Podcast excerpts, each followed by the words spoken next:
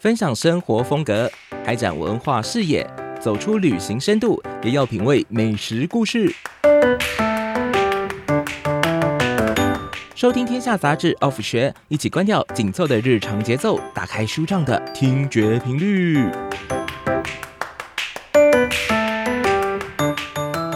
收听《天下杂志 Off 学》，我是立强。哎，这个节目在每个隔周日呢，都会在我们的听天下频道来更新哦。那节目里头，我们聊生活风格品味，然后也聊这个文化、旅行、美食等等这些主题，希望让大家在周末的时候呢，可以好好的放松啊。那如果不能放松的话，就再听一集了哈。今天呢，我们节目当中要来跟大家聊的这个主题叫做呃在地创生啊，你也可以叫地方创生。这个名词乍听之下啊，好像有一点点严肃哦，因为大家可能之前已经在非常多的报章杂志、媒体、网络上看过了。特别是这个行政院哦，哎，讲到行政院 又又又严肃了起来。在二零一九年，就去年的时候呢，哎，把这个台湾定为了地方创生元年哦。台湾好多这种什么什么圈圈元年、叉叉元年的啊。总而言之，在去年的时候，呃，是我们的这个在地创生、地方创生元年哦。所以说，大家应该有更有机会接触到这个名字。那在这个呃讲这么多，在正式进入今天的节目主题之前呢，我们还是要把今天的来宾介绍出来哈。那我们欢迎《天下杂志》的资深撰述，同时也是我们 Off 学的频道负责人吴宇杰。宇杰你好，大家好，我是宇杰。你的头你的头衔好长哦。而且我在想说，你的排场为什么这么大？你到底什么时候才要介绍我出来？我可以说话了吗？我是主持人呢，你在干嘛？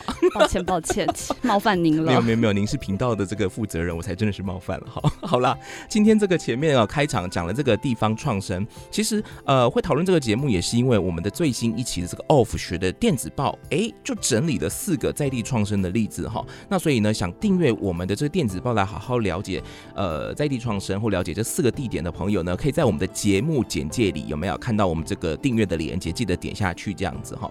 诶，那为什么哈我们今天要讨论这个主题呢？其实讲到在地创生，我们大概可以理解哈，可能是一个曾经原本诶很热闹、很繁荣的地方，后来没落了。诶，但是透过了这个在地的啊、可能是年轻人或者是在地的这个有心人士，对台湾土地呃有想象的这些朋友们的努力，把这地方重新又整理起来了。那所以说，既然要把这个人潮引回来，它势必就一定会是一个有的吃。有的看、有的玩的地方才可以吸引人潮嘛，对不对？所以，我们对这个在地创生的这个想象大概是这样子的。所以，节目一开始可不可以请这个雨杰先帮我们很简单的定义一下哈，什么是所谓的在地创生啊？其实这个观念是来自于日本，就是安倍啊，他之前想要挽救那个经济的困局，然后就激激励，就是说地方的小经济圈再生，就一个小城镇一个小城镇自己做一些你有特色的东西，然后吸引人前往，然后地方创生的概念是从这个地方萌芽的。嗯，那其实呢，呃，立强刚刚有提到，他其实是内部很多年轻人或者是有力人士的努力，但其实在地创生还有另外一个。力量是来自外部，也有蛮多是外部的人，他看到这个地方，他可能很有当地的特色，然后就想说，哎、欸，那我要怎么样让它再次发光？然后其实就很像说是镜子上面有一些灰尘，那在地冲生就把这个灰尘给擦掉，让它重现风华，这样子。哦、好会譬喻哟。好了，那这个外部的力量，我们大家可以想象，应该是说，对于某一个地方，它可能不是原生的，不是原生在那里的人哦，不是原本的居民这样，但是因为他实在太喜欢这个特色、这个文化了，所以说他决定要把它发扬光大，这是有可能的哈。哎，讲到这个，我其实突然想到一个最近可能会有一点点敏感的概念，叫做北漂青年。嗯，对，就是北漂青年这件事情。我常常觉得说，台北它其实是一个啊、所谓的北漂，大家当然就是指从台湾各地集中到台北这个地方来嘛。那我觉得台北有很有趣哦，台北就是一个会带给你非常多的呃挑战跟失落的地方，但是同时它也给你非常多的机会。不过我在看我们这一期电子报整理的这四个地方啊，我就在想说，其实啊，人家说北漂辛苦，但是你真的要回到原乡去打拼，要干出一番事业来。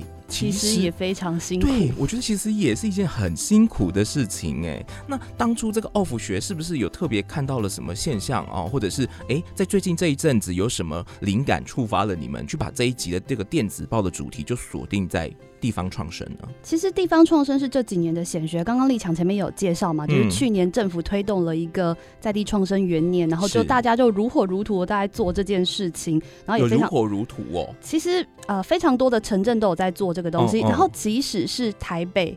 也有一些地方可以做在地创生。它其实不一定是指呃。偏乡或是很遥远的地方，它可能是当地有一些特殊的产业、嗯、特殊的人文、特殊的地貌，嗯、那它可能经过了一些时间的变化，有一些转移，或是有有可能是没落，然后就是怎么样让它再现风华嘛。嗯、哼所以其实它没有局限是说特别的地方才能做这个事情。嗯，那我们刚刚有讲到说，哎、欸，为什么想做这个题目？其实是因为，呃，我觉得可以先从创生的这个“创”字来延伸。这个“创”它其实包含了创意、创新、创业。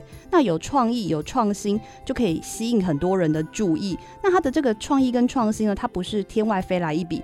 在地创生有一个很重要的观念是，它必须是从传统中汲取这个地方特有的特色。嗯等于是说，它是原本这个地方就有的，不是天外飞来一笔，不是说，哎、欸，我们今天要推这个景点，就在这边盖个教堂或摩天轮，它就会变成一个新的景点的。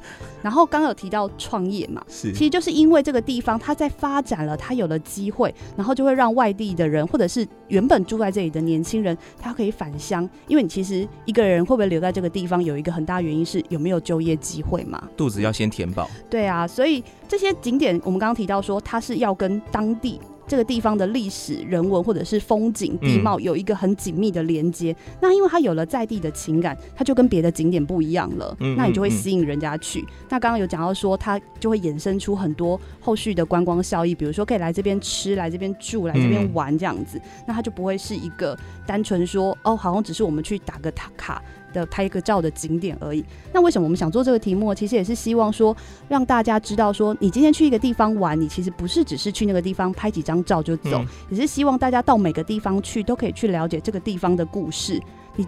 进去了解了它以后，你对它有了感情，对它有了感觉，你就会喜欢这里，你可能就会再来，或者是你可能就会有更多更多的想法出现了。嗯嗯嗯，这一期的这个 Off 学电子报其实就帮大家整理了，我觉得四个蛮精彩的故事哈。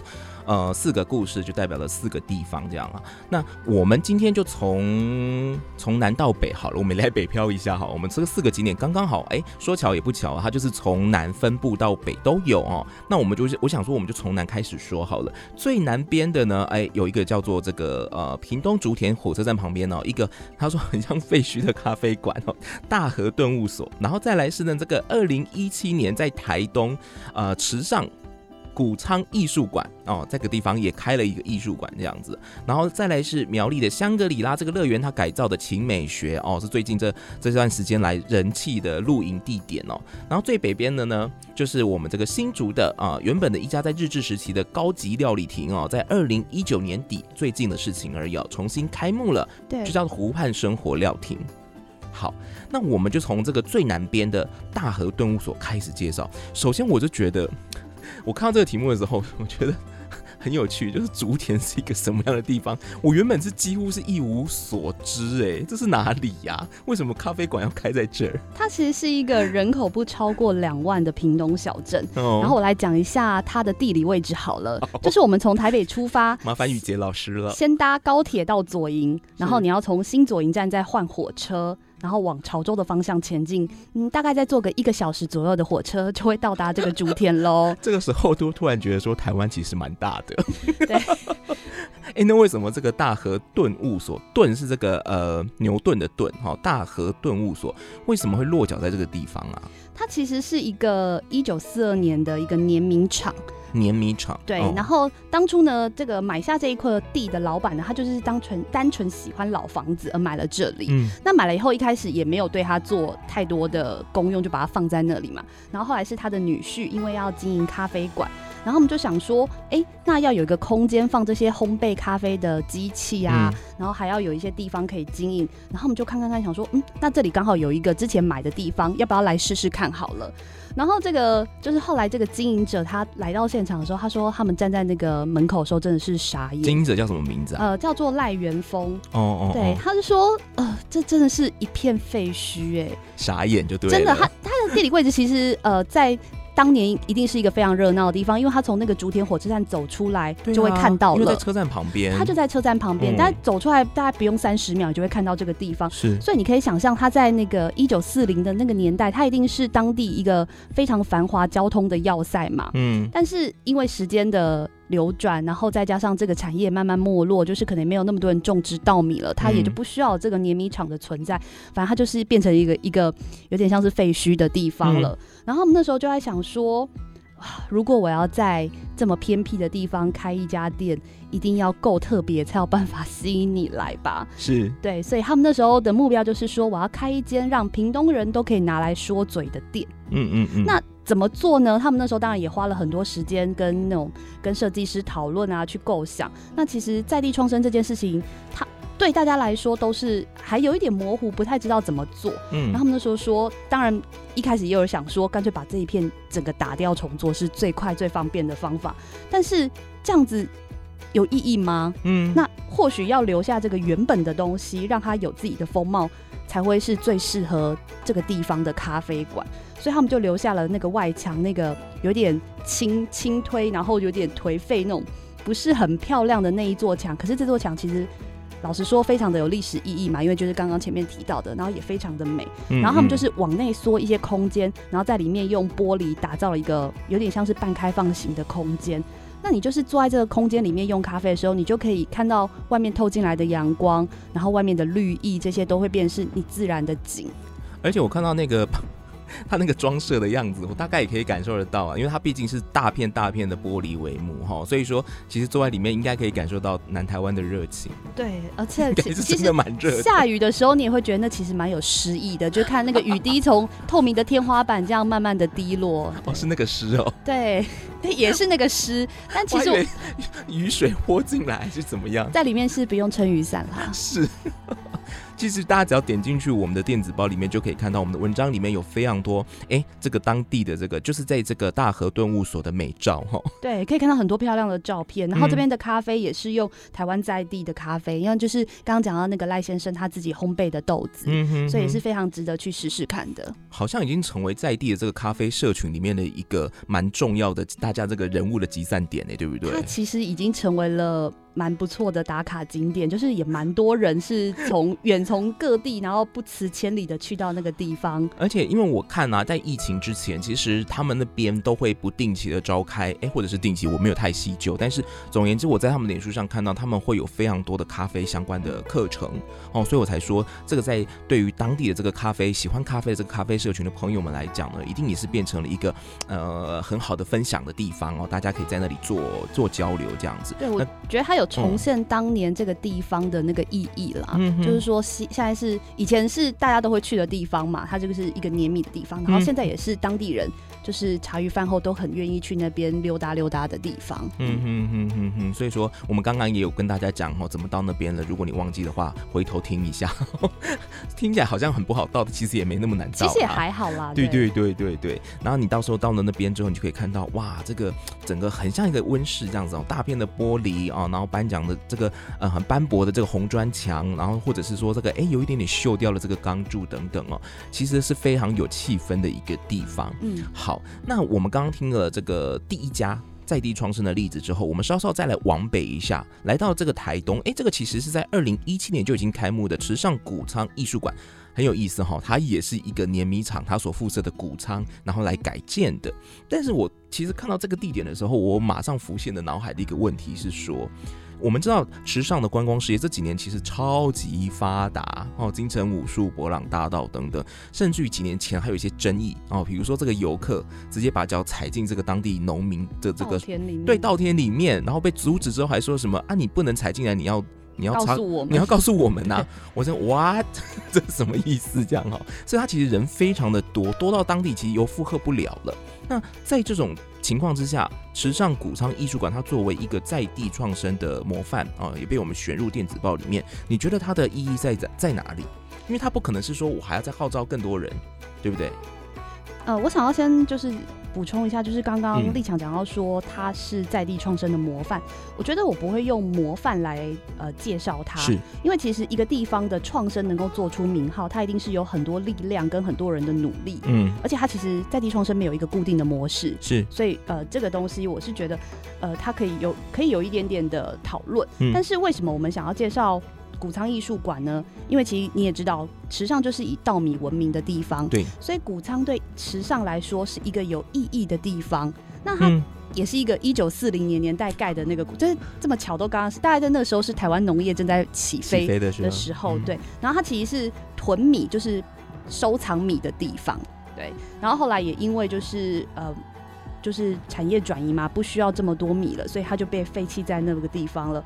其实他那时候刚开始打开那个谷仓的时候，还真的很有那种陈旧的气味，因为它就放在那边很多年，然后也就是变成是一个堆杂物的地方。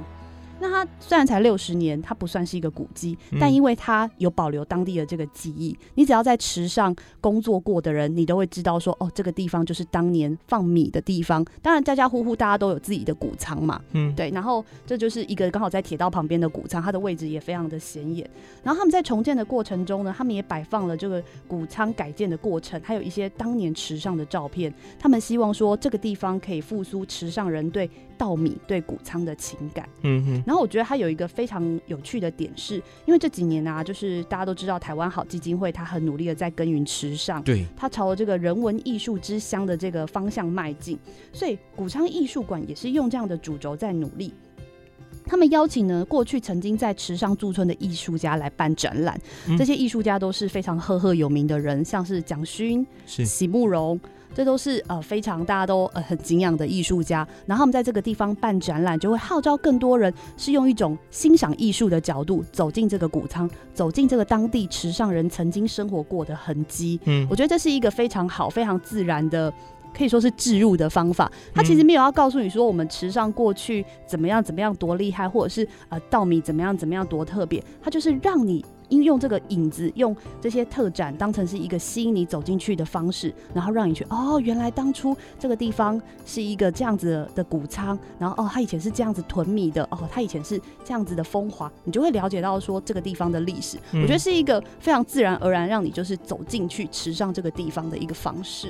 而且他们那个时候好像就是依着这个呃农作时代哈、哦，这个农家所说的呃春耕夏耘秋收冬藏这样子的一个概念来举行呃不同依照不同的时节举行不同的这个艺术活动，对，然后呃其实我觉得当一个地方他办了个活动可以吸引很多外地的人的目光跟注意的时候，我觉得就就以当地的人的角度，他可能也会有一种。我觉得是荣誉心，嗯，好，就是你会觉得说，哇，我们这个地方被这么多人在意，被这么多人看见，然后我觉得这个就很自然而然，它可能就会变成一个良性循环。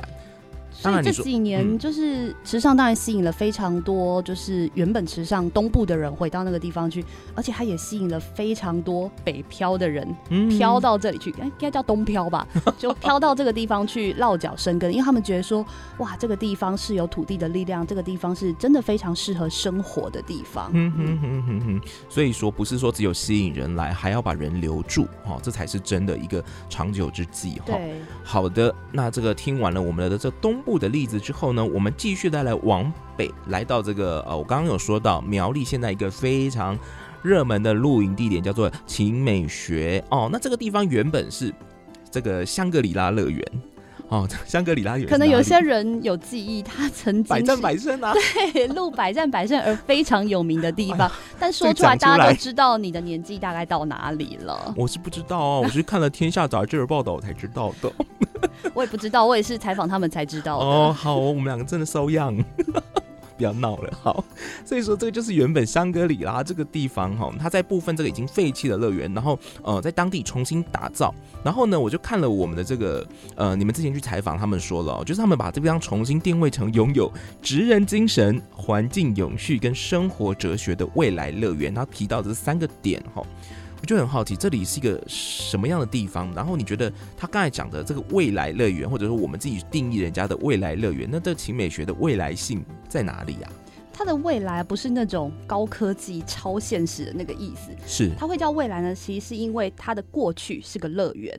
那他觉得，相对于过去，嗯、我们把它应该要延续这个乐园的那种概念，就是因为乐园就是带给人家快乐的地方嘛，嗯、所以他就想说，那我要做一个持续可以带给大家快乐的地方。哦、那他们那时候想说，为什么要叫未来乐园呢？是因为我们现在的人对乐园的想象，你知道，就是游乐园的样子，有很多的设施啊或什么。嗯、但是呢，他们商品贩卖，对，但是奇美学的人他啊。呃就执行长，他姓何，何执行长他就认为说，其实啊，带给你快乐不一定是这些游乐设施，呃，其实是因为可以透过一些疗愈，嗯、透过一些就是跟大自然亲近的方法，找回你的能量。那不是说，呃，现以前的人都不会累，就是好像很容易快乐，而是因为过去的人他们有办法被这些土地，被这些。呃，能量给疗愈、给滋养嘛，嗯、所以他觉得说，他们应该是要提供一个现代人找回快乐的方式，是找回这种被补充能量的方法。那他们是用什么方法来疗愈来来客呢？他们里面其实是有非常多不同的主题。那我们这一次着重是一个叫做森大的活动，森、嗯、大就是森林森林大学。其实其实是应该是走进森林，拥抱大树。嗯嗯，对，就是，但是我把它解解释成就是一个这落差怎么那么大？去学习，去森林里面学习的一堂课。哦，对，为什么这么说呢？其实是因为你知道，我们现在都市人，你要走进大自然是一件不是这么容易的事情。那我们说好吧，那要去走进山里面，很多的山也对一般人来说是有门槛的。嗯，我们可能办不到那一些登百岳或什么的。那苗栗这个地方很特别，因为它是丘陵地形，嗯，然后他们是属于浅山。就是其实没有太多。我们上一节目跟这个哈利就聊到了走丘嘛。对，其实就是你走你家附近的这个小山就好了，嗯、你不一定要什么给自己多大的目标。我们野心先不要这么强，对，这样人生太累了。其实你的重点不是呃登百岳，而是怎么样透过这个自然亲近它，然后给自己一些疗愈的力量，重新充电的力量。对，嗯。然后其实呢，他们就发现说，哎，苗栗这个地方是非常适合做这个。呃，森林倡议的，为什么呢？因为这个这个森林，它其实就是一个很像是家里附近的小山丘而已。嗯、你走进去其实并不难，然后你在里面也不会就是要气喘吁吁，或者是花个三五个小时还是半个到。你今天时间有限，你其实走个三十分钟就可以了。那他们希望说，你在这里面还是有一些收获，有一些什么收获呢？我觉得他们有一个很有趣的东西，是森林里的好野人，好野狼，好野狼。那其实它是野，就是野蛮的野，好野人。嘿，你知道为什么吗？因为我们走在森林里面，你就会看到非常多的绿色植物嘛。嗯。但是这一些走过错过，你就也不知道它是什么的植物，就是绿绿的一片啊。对，它可能是杂草，但它可能也是食物，也可能是药。哦，就看你有没有办法认识他。那刚刚呼应到你前面一开始说，他希望你有在地职人精神，有永续的精神。嗯，因为以前的人呢，他们就是很会利用这一些生活周遭的东西来过生活。比如说，你可能今天呃头痛，那你就就是拔一个什么草，就是当一下神农氏拿来吃吃看。像我们那时候就有说什么，有个叫六神草的，居然可以治你的牙痛。嗯，然后月桃可以舒缓你的胃胀气。你是说他们在现场就有职人来教大家做这件事，怎么辨识这些植物是吗？对，你就是试着自己当当神农氏，然后这真的要有人带哦，这真的要有人带，所以不要乱尝试。不是你今天走到旁边什么，你知道大安森林公园，拔两个草回家，对，就自己吃了，这才蛮母汤，才蛮母汤。嗯，所以他其实是有一个人带着你去做这件事情的，然后带你去田里面采一些草，回来以后把这个。其实就是什么叶子啦，就是很像我们去市场买菜嘛，只不过今天也是去土地里面跟他 直接把很慢呢，对，真的是新鲜的东西。是，然后你摘回来以后，你就自己料理成煎饼来吃，这样子。所以它就是完整的一个课程，对，从无到有这样子，然后教你辨识，教你采，然后最后来把它做成可以吃的东西。对，然后它还有一个伴手礼，我觉得非常的好玩。是什么？它是一个药草包。药草包？这个药草包其实就是一堆。现在讲到草包也好敏感哦。哦，不是那个草包。不要这么泛政治化。对，我们是 off 哦。off off 来，大家 peace。对，它其实你知道那一些草看起来就像是一堆的枯枝跟碎叶，是。但是这些其实是什么艾草啊、香茅啊、桂枝啊、薄荷。天哪！我这样讲，你有没有开始有一种哟夏天好清香的感觉出现了？对，而且就是很驱蚊吧，就听起来这个。对，它就是把这些东西包在一个小棉袋里面，然后你就是随身携带，你可以拿来防蚊。然后你如果哎这个。用到最后，就一个礼拜过后，它的那个味道渐渐淡去了。你也可以把它拿来泡澡或是泡脚，嗯、就是带来一些舒缓。超级物尽其用，超级环保的。然后这就是大自然送给你最好的礼物。哦，所以说来到这边，其实我们不要觉得说它就是一个露营，就是打卡完美的圣地。它其实可以做的事情还真的挺多的。我补充一下，他们为什么会用露营？其实是因为他们那时候在思考说，嗯，呃，要怎么呈现？那帐篷是最可以快速拆掉，马上恢复原原貌的设计。哦，所以这是他们当初的一个出发点，并不是因为他们想要做豪华露营或是、哦、呃豪华的体验才做了这一个帐篷，而是因为它是可以最快恢复地貌的一个设计。哦，所以说你你在指控我就是有点倒因为果是吗？我没有这么说。好啦，但它也成为一个很好的噱头啦，就是大家错，因为这样子最，近这几年真的大家有过爱露营的。也对，而且在这边露营真的是蛮轻松的，啊，你就可以不用自己准备很多东西。而且我在那个我们的报道里面看到那个照片里面那个树屋，哎、欸，那真的超级疗愈的，因为那棵树真的好大好大一棵树。在那里面其实蛮多这样子的地方的，是哈。然后你就可以自己，你看我们之前不是看那些外国电影啊，都会有人在书屋有一个自己的小秘密空间。你就可以真的是这样子爬上那个书屋，然后坐在那里面看一本书，喝一点饮料，度过一个下午。嗯，对，我觉得真的是一个非常有那种秘密基地的感觉。因为其实我们现在日常生活里面，我们可能每天上学、上班，然后甚至回到家里，要面对人的机会实在是多到你有时候会觉得我没有一个、呃、自己的空间。对，有时候人其实会有一种欲望是想要躲起来。嗯，那我觉得树屋就提供了这样子一个满足你想要躲起来的那一种心情，那种状态。探，然后是不会有人打扰你。对，那种整个被包覆起来，而且是被树被树屋包覆起来，那个感觉，光用这样讲，我就觉得天哪，超好的。嗯，所以大家有机会可以到晴美学来走一走。不过蛮难订得到的啦。哎，讲到一个 讲了一个好现实面的问题。好，那就大家可以从长计议了，好不好？努力努力。今年订不到，考虑一下明年了哈。好，那我们最后要来到这个地方呢？哎。新竹公园丽池湖畔有一个叫做湖畔生活料亭哦，百年前哦，在日治时期哦，它是一个日本的高级料亭哦。所谓的料亭就是说，呃，可以宴饮啊，然后可以可以可以放松，可以社交的一个地方。那当时在那个年代啊，主要是服服务这个达官显贵。对。不过现在呢，他把这个呃日式建筑的这个风情保留下来，提供的却是这个新竹在地的茶点，而且是什么人都可以去。只要你有订到位 哦，你就可以走得进去这样子。哎、欸，那你其实玉姐，你有到现场去吃过这些东西，对不对？对。那到底是什么特色餐点，或者是呃，你有特别留下印象的特色饮食吗？我想要先补充一下，它这个在百年前是一个日本高级料亭，然后在那个时候啊，料亭就是一个有隐秘的空间，可以让你就是宴饮的地方。然后那时候呢，你一般人是进不去的，然后就算你要进去，也没这么容易，因为它必须要从这个公园外面搭着小船。从这个湖外面滑啊滑滑进去到里面才有办法用餐，所以他那个时候是在湖中央吗？他其实是在湖中央的一个空间，现在不是了。现在他也是在湖中央，但是有道路可以用走的走进去了。划船这个 idea 真的是很棒哎、欸，因为它，它其实是很有闲情逸致的一种设计。的确是因为它以前就是给就是日本军官达官显要用的地方嘛。我有听到一说是他们当初盖这个地方是为了招待日本天皇，哦、但事实上天皇没有来过。哦哦哦，对，但。但为了要让他们有一个隐秘、好好的享乐用餐的空间，嗯，他不想被外面的人打扰，也不想被外面的人看到，嗯，对，所以他的那个要进去的方式其实是非常特别的。那更不要说一般人是进不去的嘛，你连看都看不见了。我觉得划船这件事情本身很有仪式性。对，当你呃呃，你平常就是你知道日理万机哈，匆匆忙忙的东奔西跑，可是当你来到这边，你就是不得不放慢，你得停下来，然后坐着船。一讲一讲的往前进，这样。对，但现在因为就是它变成是一个平民化的地方了嘛，所以现在我们用走路就可以进去。不过你一样是要通过那个弯弯曲曲的桥的感觉，才有办法走到这个料亭。Uh -huh. 所以您刚刚讲的那个仪式感还是有，还是有的。对，嗯嗯嗯嗯。然后刚呃刚提到说食物的部分，那他们就在想说，我们来经营这个料亭要怎么去做呢？嗯，那他百年前是一个日式料亭，那是要做日本料理吗？嗯，但是日式日本料理其实，在台湾的各个地方、各个餐厅你都看得到嘛？对，那要怎么做出在地化的特色呢？他们就在想说，哎、欸。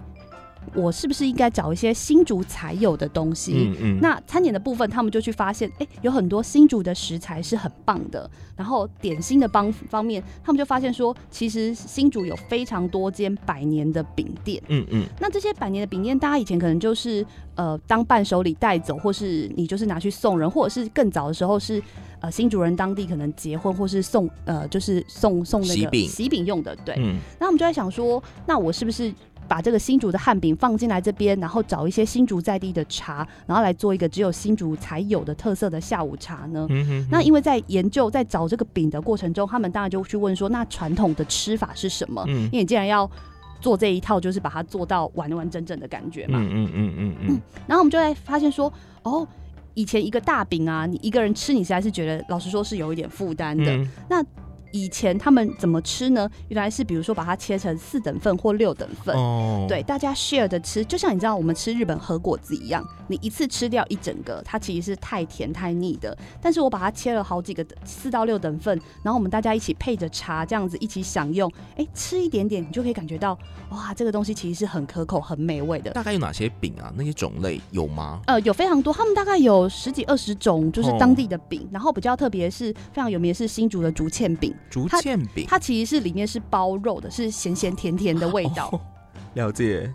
然后还有一个叫美露干，这美露干还是我第一次见到。嗯，它它是外层是橘色的一个很像小馒头的造型，然后它有撒一些粉末在上面，它其实就是避免粘黏，跟它可以保存比较久一点的。嗯、对。然后它内馅是用豆沙包金枣，然后其实分量不大，你其实一个人吃也是可以，但是当你把它切开来吃的时候，哎、欸。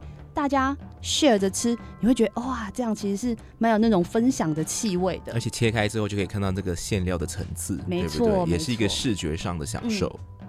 嗯嗯、然后像新竹还有产橄榄，橄榄对，然后所以他们那边也有一个，就是也有一个茶点，就是吃这个小橄榄。嗯，对，就是他们找了非常多只有新竹才有的东西，然后放在这个地方，你会觉得哦，这个。这个东西当然现在你在其他地方也都买得到，不过因为在那个历史氛围之下，你会觉得哇，在这边吃别有一番情趣。整个那个催化下去之后不得了了哈，对，肚子都饿了哈。可是我我其实蛮好奇的，因为报道里面有特别提到说，这个经营团队哦，团队的名称就叫做湖畔生活，他的负责人呃林静瑶跟总经理李淑慧两个人其实很妙哎，他们是呃在台南出生的，然后在台北生活。但是他们却在选择在新竹落脚，而且要把这个新竹的这个呃历史建筑跟传统的饮食文化结合起来。他们是一个什么什么状态下想要特别去诠释、去包装所谓的新竹生活呢？其实我那时候也有问过他们这个问题，他们怎么说啊？他们就说。其实啊，他们是以无知为基础，哦，就是因为他们其实对新竹的生活、对新竹人的确是一无所知，但也就是因为这样子，没有任何先入为主的观念，嗯，去做这件事情。嗯、那他就说：“我想象我今天是个客人，我走到这个空间里面来，我希望在这边感受到什么氛围呢？”嗯，所以他们就找到答案了。哦，对，其实就是有时候你知道，如果我是在地人啊，我可能就会说啊，可是我小时候不是这样，或者是我小时候是这样，你就会带有很多你过去成长记忆的东西去。经营它，但是当你没有这个框架的时候，反而更多的可能都会进来了。所有他们看到新竹的东西，新竹的事物都非常有趣。我在那边看到，我真的觉得那东西非常有趣。它是做成很像牙膏造型的果酱，牙膏造型的果酱。对，它其实就是一小条，大概就是、啊、用挤的这样是吗？对，用挤的。然后它的。它是用塑胶瓶子装的，看起来其实非常的也不特别。但是那时候我想说，为什么每个人去都要买这个果酱呢？然后它有什么巧克力、花生、草莓，然后也不贵，一条就是十五块。我记得如果没有记错的话是十五块而已。然后我们就问当地的人说。哎、欸，那个你们这个是什么东西啊？都吃这个吗？然后每个人都说，对啊，我小时候啊，就是都要跟妈妈拿钱啊，然后就是去买一条这个这样挤着吃。哦、是说干妈点什么的地方都买得到就对了。对，然后这个东西就是真的只有在新竹你才会看得到。因为我完全没听过，我也完全我在那之前也完全没有看过这个东西。对，所以这个团队他们就非常有趣的是，因为他们不是在地人，所以他们看到任何新竹的东西，对他们来说都是有趣、新鲜的。有一种好奇跟呃想要探究的事。然后你就会去问说：“哎、哦欸，你们当初为什么会有这个东西？你们当初这东西是怎么吃、哦、怎么用的？”然后就这样，好多好多好多新竹的小物就构筑成了这个新的空间、欸。我觉得真的耶，当你太理所当然、习以为常的时候，你就不会觉得它特别了吗？对，你可能新竹人就说：“啊，这我就从小吃到大的、啊。”不会想要把它变成一个特色，你就不会推广的东西，你就会觉得说，这东西有什么好说的？这个我巷子口就有啦。哦、可是当我是一个外来人的角度去看的时候，哇，这东西非常的新奇，非常的有趣。就他们就说这个东西就是大家买，尤其是外地人，嗯，买回去的几率就是非常非常高。不瞒您说，我自己也是买了蛮多条不同口味的回家吃。了解，所以说这个这商机有时候是藏在一些你觉得很不起眼的地方，那可能有一双新的眼睛，你就可以发现它的存在哦。而且呢，这个其实呃，湖畔料亭哦，它呃有茶餐。呃，有这个茶厅是卖简餐的，晚上也会化身成这个餐酒馆，然后甚至于旁边还有这个书店，然后也有喝咖啡的地方。基本上，它就是把你从早到晚的生活、休闲生活，你有你只要有可以放松的时间，它都包下来了。对，而且因为它其实外外面是一个公园，哦、那这个公园当然就是没有门票、没有栅栏，任何人你想要过来这边散散步都很可以的地方，嗯、所以它其实是一个非常亲切的景点。嗯，然后它旁边交通是交通也是离这个市区近的嘛？对，它旁边就是非常有名的新竹动物园。哦，对，所以他们说以前呢、啊，大家都、就是行程那等于说可以整套规划的，整套规划，你就是去。玩这边，然后过来这边坐一下，喝点饮料这样子。然后旁边还有春池玻璃，他们弄了一个蛮不错的 studio，你也可以去那边逛逛。嗯哼哼哼哼。所以说哈，这个我们刚刚提供的这个点，大家说不定有机会到新竹的时候，可以来好好的看一下哈，感受一下在地的美食，改在在地的这个风光。那呃，今天我们这样子很快的帮大家呃浏览了这四个在地创生的呃很有特色的经营的地点。我蛮好奇的，在采访过这些在地创生的空间运用之后，你觉得这这四个就好，就以我们刚才说的这四个地方好为例好了，他们有没有哪些共同的特色，让你觉得他们成为了啊、呃，不只是观光客一时赶风潮打卡的景点，而是说他真的找到了跟地方共生的节奏跟方式呢？其实他。有一些共通点吗？对，其实呢，在地创生是跟人的个性一样的，没有一个地方的景点会长得跟别人一模一样。嗯，因为创生的重点就是跟当地、跟这块土地有特殊的连结。嗯，因为我们刚刚讲到池上，它是产稻米有名的地方，所以它后来很多创生的发展都是延续稻米的这个意象。比如说，有人在那边做米 bagel，bagel 之前是用面粉做的嘛，但他用米磨成粉去做成 bagel，然后或者是米做成的乖乖，这都是。这边地方才找得到的味道，然后像刚刚讲到的秦美学，它其实延续的是苗栗的浅山生态，嗯，那这是它当地的特色，它当地才有的东西。我觉得在地创生，它的说它是共同点吗？它最大的共同点就是它绝对不是突然拔地而起的景点，嗯，它是有一个在地的情感故事，它跟别的景点景点是长得不一样的。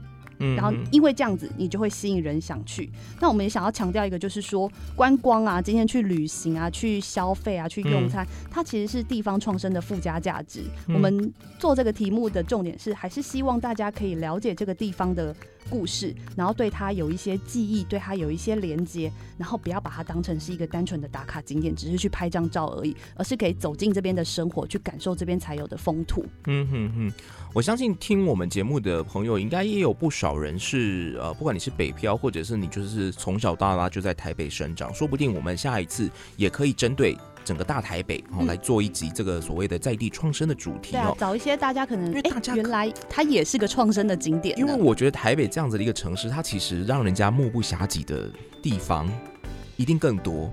那导致于说，这个在地创生在这边要怎么经营、怎么做，这个其实反而我觉得说不定有它它困难的地方，但是我相信也一定也有它很有趣的地方，这样子哈。所以我们说不定下次就可以来玩玩看哈，来讨论看看这个题目这样子。谢谢立强给我题目，所以你没有想过啊？好了，今天很谢谢这个雨杰的分享哈。那如果呢，哎，你想要获得我们今天介绍这些景点更完整的资讯，不要忘记了哦，你可以进入我们的天下杂志官网 Off 学频道，或者是你可以直接订阅我们 Off 学的电子报，我们会不定期的、定期的把这个资讯送到您的这个信箱里头哦。那这个订阅链接在哪呢？请看一下我们的这个节目简介里面。那当然，如果你想听收收听我们天下杂志 Off 学节目，也可以运用呃非常多的平台，不管是在 Apple Podcast 或者在这个 Google 的播客、Spotify、上面都可以收听。喜欢我们节目的话呢，记得给我们五颗星。然后呢，或者是想意见留言的话，也可以留言给我们，我们会看的哦。好，那请大家多多支持 Off 学哦，支持 Off 学，支持听天下这样子。好好的，那今天的节目就到这边。那如果喜欢我们，想要我们呃获得更多的节目资讯，一定要订阅我们的频道 Off 学。我们下次再见喽，拜拜。